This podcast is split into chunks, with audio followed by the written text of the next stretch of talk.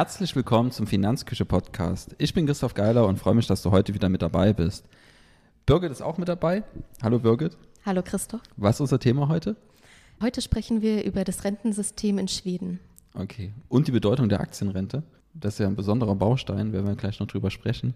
Die setzen auch zum Teil auf den Aktienmarkt und du hast dich intensiv mit dem, mit dem Rentensystem in Schweden beschäftigt, auch noch dann mit, mit Norwegen und später werden wir dann auch nochmal, nicht heute, aber später dann nochmal den großen Bogen zurück nach Deutschland spannen, ähm, was wir uns daraus mitnehmen können, dann auch für unser Rentensystem vielleicht. Hier, das deutsche Rentensystem steht ja öfters in der Kritik und da wird auch das Vorbild Aktienrente immer wieder genannt, ähm, sei es Schweden, sei es Norwegen, und, und das wird ja heute auch ein interessanter Teil sein, wie viel Einfluss hat diese Aktienrente überhaupt. Aber wir wollen starten mit dem groben Aufbau des Rentensystems in Schweden und werden dann auch feststellen, dass ein Vergleich mit Deutschland, der glaube ich gar nicht so einfach ist. Richtig? Ja, genau. Also die Rente ist anders aufgebaut und auch bei der Zusammensetzung muss man aufpassen, was man jetzt genau vergleichen kann und was eben nicht. Ja, gibt ja einen Unterschied zwischen Pflichtbausteinen, freiwilligen Bausteinen. Wer ist eigentlich im Rentensystem integriert? Sind das alle? Sind das nur die Selbstständigen, nur die Angestellten, nur die Beamten? Genau, aber starten wir mal von vorn. Ähm, wie ist die Rente in Schweden grob aufgebaut? So im Groben gibt es eigentlich ähm, vier Bausteine. Das ist zum einen die Garantierente, dann die staatliche Alterssicherung, die betriebliche Altersvorsorge als ähm, private Pflichtvorsorge und dann nochmal eine private Vorsorge. Dann würde ich sagen, starten wir mit der Garantierente. Das ist ja der erste wirklich auch größere Unterschied ähm, zu Deutschland. Was hat es mit dem Baustein auf sich? Die Garantierente ist so eine Art Mindestrente. Das heißt, jeder, der in Schweden eine gewisse Anzahl an Jahren gewohnt hat, hat Anspruch auf diese Rente. Und ähm, wenn man jetzt 40 Jahre in Schweden gewohnt hat, bekommt man den vollen Betrag. Das sind zum jetzigen Zeitpunkt 850 Euro im Monat. Und je nachdem, wenn man jetzt weniger in Schweden wohnt, dann verringert sich der Betrag immer weiter. Und äh, grundsätzlich wird es durch Steuern finanziert. Und genau, jeder hat Anspruch. Ja, also unabhängig davon auch, wie viel ich eingezahlt habe. Und ich glaube, der Anspruch ist nicht so, so besonders hoch. Es sind irgendwie 850 Euro roundabout gerade. Heißt aber zum großen Unterschied vielleicht auch in Deutschland, dass ich mich mit dem Thema ich bin bedürftig oder so gar nicht so stark auseinandersetzen muss, weil ich einfach viel, viel weniger Anträge stellen muss, um sowas zu bekommen, weil es einfach ein Grundanspruch für jeden ist. Richtig?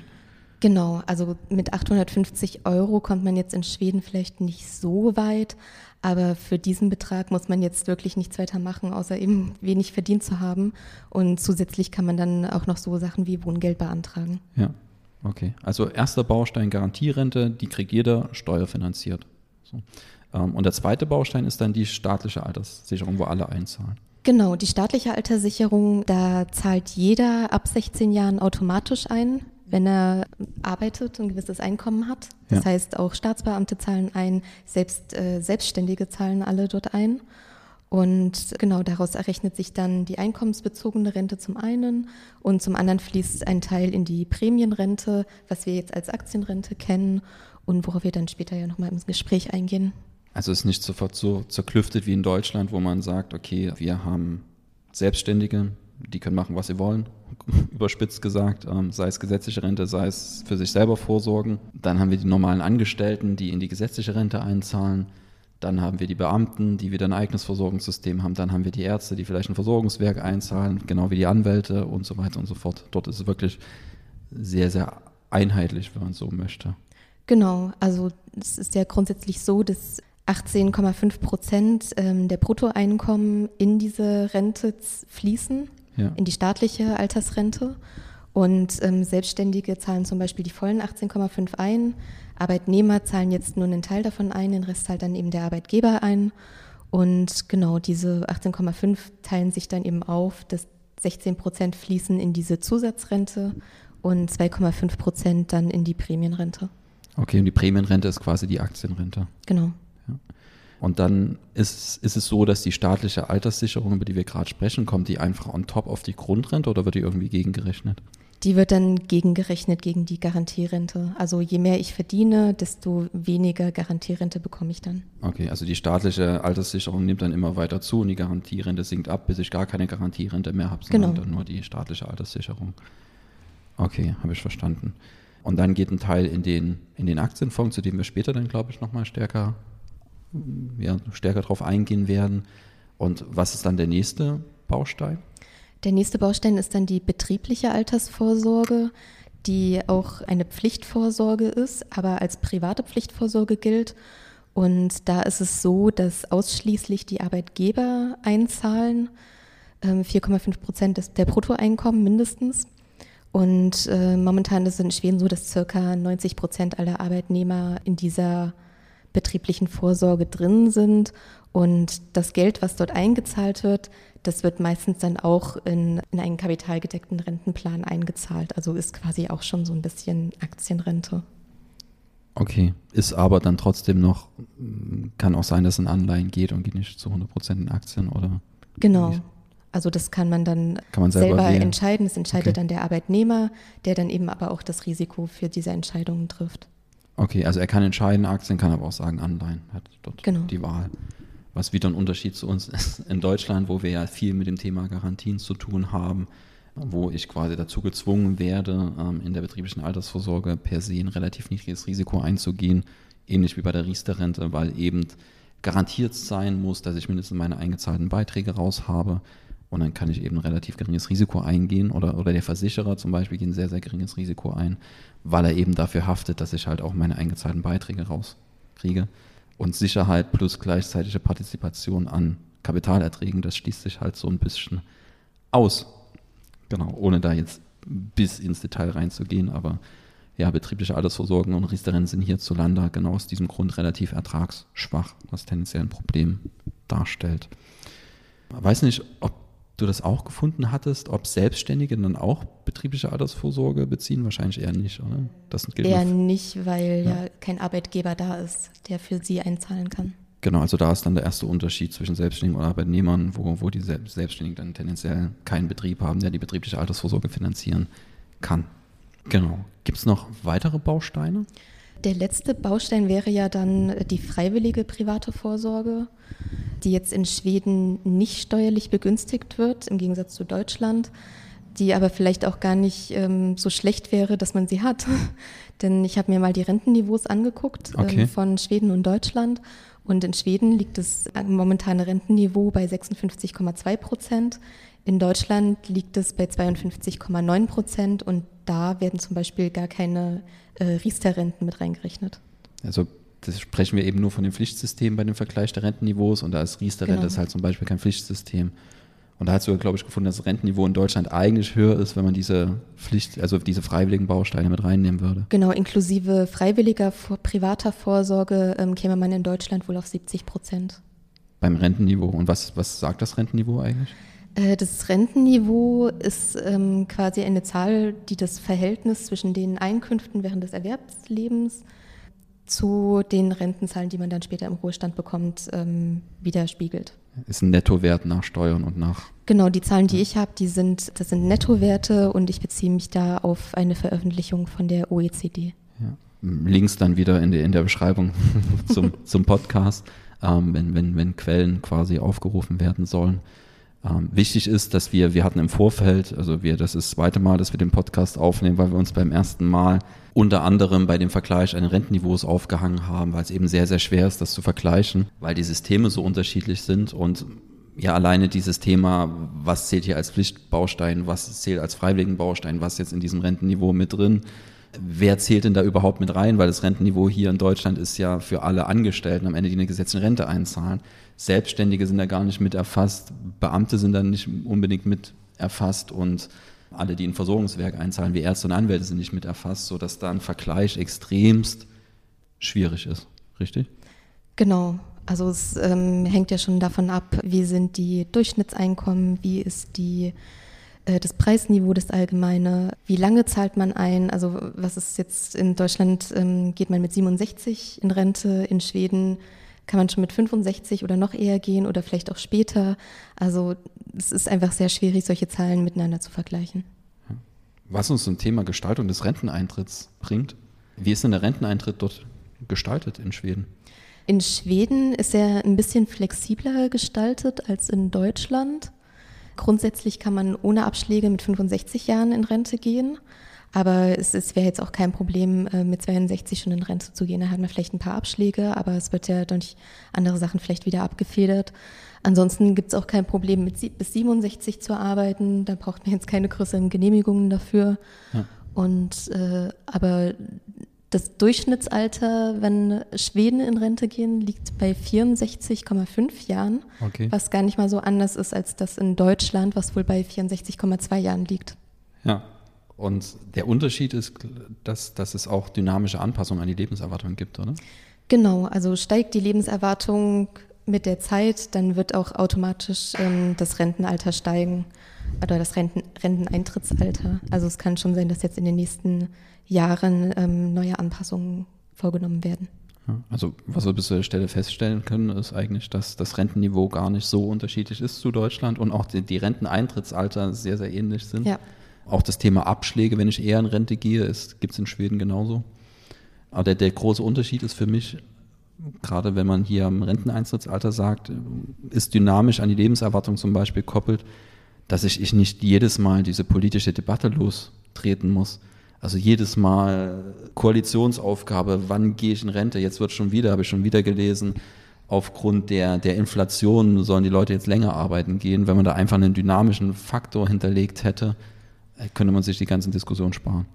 Genau, das ist der Vorteil an Schweden. Das betrifft nicht nur das Renteneintrittsalter, sondern auch die Rentenhöhe weil die auch an das Wirtschaftswachstum ähm, gekoppelt ist. Also es kann auch sein, dass wenn es schlecht läuft in Schweden, die Renten nominal gekürzt werden. Und dafür braucht man dann eben auch wieder keine Debatte im Parlament oder so. Das funktioniert dann eben auch automatisch und ist auch schon vorgekommen. Also wenn jetzt quasi die Einkommen der Menschen sinken aufgrund einer schlechten Wirtschafts Wirtschaftsentwicklung, kann es auch sein, dass ich den, das ein Jahr 1500 Rente hatte und das nächste 1450 Euro kriege. Genau. Was jetzt wieder ein Unterschied zu Deutschland wäre, wo ja, würde man wahrscheinlich gestrickt werden, wenn man die, das Rent, die, die Renten tatsächlich nominell dann auch kürzt. Und in Deutschland wird es ja eher dadurch gemacht, dass jetzt dann eine Rentenerhöhung wegfällt. So, also dass man dann sagt, okay, eigentlich hätten die Renten sinken müssen, aber wir lassen die mal konstant. Ähm, und dafür fällt halt nächstes Jahr die Rentenkürzung aus. Das ist ja die praktische Vorgehensweise hier in Deutschland. Was mich jetzt nochmal im Detail interessiert, ist, vor allem auch das Thema Aktienrente, weil das ja auch häufig durch die Medien geht. Das Erste, woran ich da immer denke, was hat das eigentlich tatsächlich praktisch für einen Einfluss auf die Rente? Was, welche Größe hat so ein Baustein? Was kann ich mir vorstellen? Die Aktienrente oder Prämienrente momentan hat jetzt nicht so einen großen Einfluss in der Gesamtansicht der Rentenbausteine. Also wenn man jetzt nur die öffentlichen Pflichtsysteme nimmt, wie jetzt äh, Garantierente, Zusatzrente, dann macht es bei den Auszahlungen gerade mal 5,5 Prozent aus. Okay, also aktuell so 5,5 Prozent Gewicht. Genau, aber es wurde, also von der Regierung wurde eben geplant oder vorgerechnet, dass es ähm, zum Jahr 2040 ähm, schon 20 Prozent Baustein sein soll, was sehr, sehr vielversprechend ist. Und das war wahrscheinlich auch ursprünglich der Plan, als sie das Ende der 90er eingeführt haben. Also es ist eher eine Entscheidung damals auch sehr, sehr langfristig gewesen, wo ich sage, okay, der Baustein startet erstmal genau. ähm, und dann soll er immer mehr Gewicht nehmen. Das heißt, eigentlich aktuell die Auswirkungen noch relativ gering, aber in der Zukunft wird er dann, wird er dann mehr und mehr Gewicht einnehmen. So zumindest der Plan. Genau, wenn alles gut läuft. Das ist auch mal und spannend. Und die Rendite eine, stimmt. Eine, eine, eine, langfristige Entscheidung. Ja. Ähm, was ja in, in Vierjahres-Legislaturperioden selten vorkommt. genau, also Props dafür. Und wie, wie wird das Geld angelegt? Genau, ich hatte ja schon gesagt, dass ähm, 2,5 Prozent von diesen Beiträgen, die gezahlt werden, direkt in die Prämienrente fließen. Das heißt, jede Person hat sein eigenes ähm, Prämienrentenkonto, also das, was er einzahlt und mit den Fonds erwirtschaftet, bekommt er am Ende dann auch raus. Und das sieht so aus, dass mehrere hundert ähm, Fonds ausgewählt wurden von der Regierung, in die eingezahlt werden kann. Maximal kann man sich davon fünf Fonds aussuchen. Und ähm, auch der Staat ähm, stellt Fonds zur Verfügung und hat dort vier verschiedene Portfolien, die je nach verschiedene Risikogewichtungen haben. Und das Standardportfolio, das ist der AP7 äh, SAFA, wenn ich das jetzt richtig ausspreche, wahrscheinlich nicht. Da ist es eben so, wenn, wenn jemand jetzt keine Entscheidung aktiv trifft ähm, für irgendeinen bestimmten Fonds, auch von Privatanbietern, dann ähm, kommt man automatisch in dieses Standardportfolio SAFA rein. Okay, und wie liegt das an? Genau, da gibt es äh, auch Vorgaben, die auch vom Parlament so beschieden wurden. Und der Plan ist quasi, dass man die Rendite des MSCI All Country World zu übertreffen versucht. Okay. Das heißt, auf der einen Seite versucht man das Portfolio soweit ähm, nachzubilden, also die einzelnen Werte in diesem ähm, Country World ähm, MSCI äh, ja. nachzubilden. Und auf der anderen Seite gibt es aber auch bestimmte Vorgaben, was jetzt Nachhaltigkeit angibt angeht, ähm, dass eben auch verboten wird, in bestimmte Unternehmen ähm, zu investieren. Jetzt wie zum Beispiel Rüstungsunternehmen fallen raus. Und da ist es jetzt letztendlich so, dass in 3000 verschiedene Unternehmungen investiert wird, ähm, 23 aus entwickelten, 24 aus aufstrebenden Märkten und ähm, ja, da gehören jetzt so auch Unternehmen wie Apple und Microsoft und ähm, JP Morgan Chase mit dazu. Also ich bin halt sehr, sehr ähnlich zum MSCI Country World auf, aufgestellt mit, mit Maßgaben zum Beispiel zum Thema Nachhaltigkeit. So. Und 6% des Portfolios können dann aber auch abweichen und in andere, andere Instrumente investiert werden. Spannend finde ich hier immer dieses, ja, es wird zum Beispiel nicht in Rüstungsunternehmen investiert, da können wir vielleicht mal eine extra Folge zu machen zum Thema nachhaltige Geldanlage, weil das immer so schön zeigt, wie unterschiedlich das Thema Nachhaltigkeit auch gesehen werden kann. Also weil bei Rüstungsunternehmen jetzt auch wieder eine Debatte losgelöst wurde, als der Ukraine-Krieg begonnen hat. Inwieweit sind Rüstungsunternehmen vielleicht essentiell notwendig, um gewisse Werte zu verteidigen? So dass man vielleicht nicht sagt, Rüstungsunternehmen per se ist Mist. Klar, eine Welt ohne Krieg wäre die perfekte Welt. Aber wo, wir, wo man sich dann halt der Realität stellt, okay, es ist vielleicht in manchen Situationen dann halt doch nötig, ein gewisses Militär vorzuhalten und dass man dann eher sagt, okay, Vielleicht sind Rüstungsunternehmen dann sinnvoll, die keine Streumunition herstellen, dass man da nochmal in die Differenzierung reingeht und sagt, die Branche an sich ist vielleicht notwendig. Das zeigt für mich immer so schön, wie, wie sehr unterschiedlich man Themen betrachten kann, aus, aus welchen verschiedenen Winkeln. Beim Thema Nachhaltigkeit sieht man das sehr, sehr schön. Kann man sagen, was, was, was die so für einen Ertrag erwirtschaftet haben in den letzten Jahren? Ja, also ich habe jetzt Zahlen gefunden, die zum einen angeben, dass die Kosten im Schnitt bei 0,1 Prozent ähm, liegen. Also jetzt nur bei diesem staatlichen Standardportfolio. Die Anlagekosten. Genau, und ähm, damit wurde so im Schnitt der letzten 20 Jahre ähm, 11,10 Prozent, 11 Prozent Rendite erwirtschaftet. Okay. Was jetzt, wie es jetzt bei den privaten Anbietern aussieht, weiß ich leider nicht. Da sind wahrscheinlich die Kosten auch höher, aber kann dann sein, dass vielleicht auch die Rendite ein bisschen höher ist. Okay, also die haben 11 Prozent pro Jahr erwirtschaftet? Im Schnitt, genau. Okay. Quelle können wir nochmal reinlegen. Genau.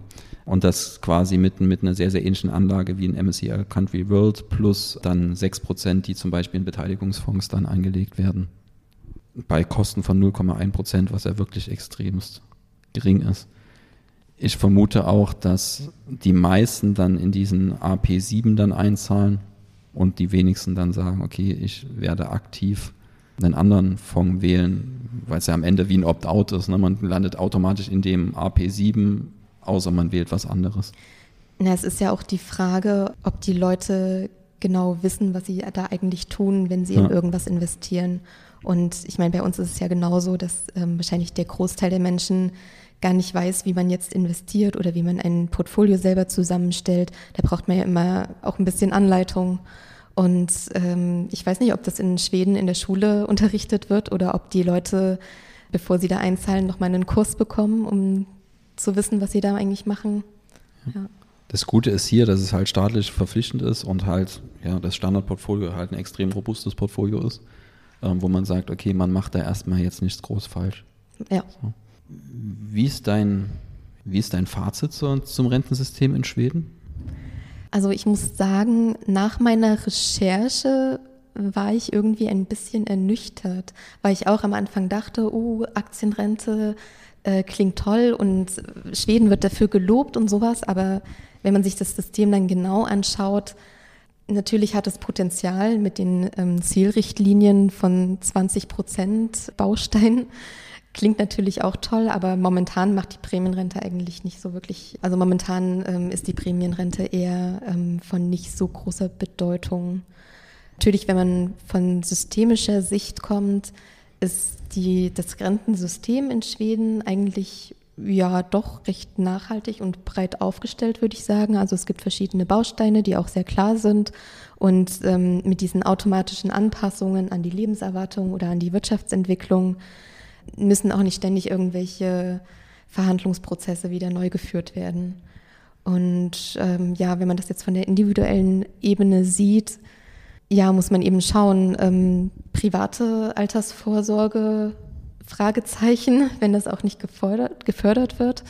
Und dann auf der anderen Seite natürlich auch ein bisschen, ähm, ja, sich mal mit dem Thema auseinandersetzen und auch zu wissen, worin investiere ich eigentlich, wenn ich in die Prämienrente investiere. Ja. Was man aber, glaube ich, festhalten kann, das hast du ja schön rausgearbeitet, ist, dass man auch hier nicht drum kommt, was on top zu machen. Also sich selber dann zu sagen, okay, wie kann ich links und rechts noch dafür sorgen, dass ich mit vielleicht mit ein bisschen extra Vermögen in den Ruhestand gehe. Bei 56 Prozent Rentenniveau ist jetzt nicht so, dass ich keinen Einkommensknick habe, wenn ich in den Ruhestand gehe, sondern es ist wirklich, ich habe dann deutlich weniger Geld zur Verfügung. Ja. Ähm, und ich glaube, das war für mich das Beeindruckende hier auch. Wir wissen jetzt auch schon, haben uns auch schon mit, jetzt mit, mit Norwegen beschäftigt oder, oder werden uns noch mit Norwegen beschäftigt. Wir haben es jetzt schon, schon gemacht.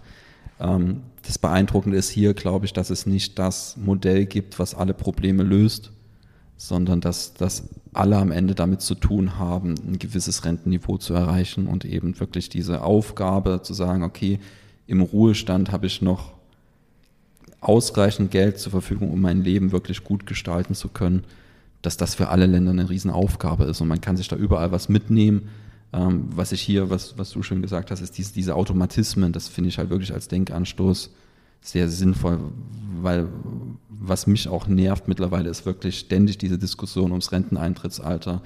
Und das ist ja auch am Ende sozialer Sprengstoff, wenn ich das ständig neu aufmache, das Thema. Und das könnte man einmal vom Tisch nehmen, indem man da wirklich Automatismen hinterlegt, die dann einmal ja, beschlossen werden. Damit sind sicherlich nicht alle Probleme gelöst, aber es ist ein Schritt nach vorne und auch das Thema, eine langfristige Entscheidung zu treffen, wie diesen, diesen Aktienfonds, der sich ja erst dann irgendwann wirklich auszahlen wird, vielleicht, aber halt auch der Mut, diesen Schritt da zu gehen und mal eine Entscheidung zu treffen, die halt meine Legislaturperiode dann überdauert. Genau. Damit sind wir am Ende angekommen. Vielen Dank fürs Zuhören. Ähm, wir werden uns, wie gesagt, dann auch noch mit dem Rentensystem in Norwegen demnächst beschäftigen. Wir hören uns bald wieder. Bis dahin. Tschüss. Tschüss. Música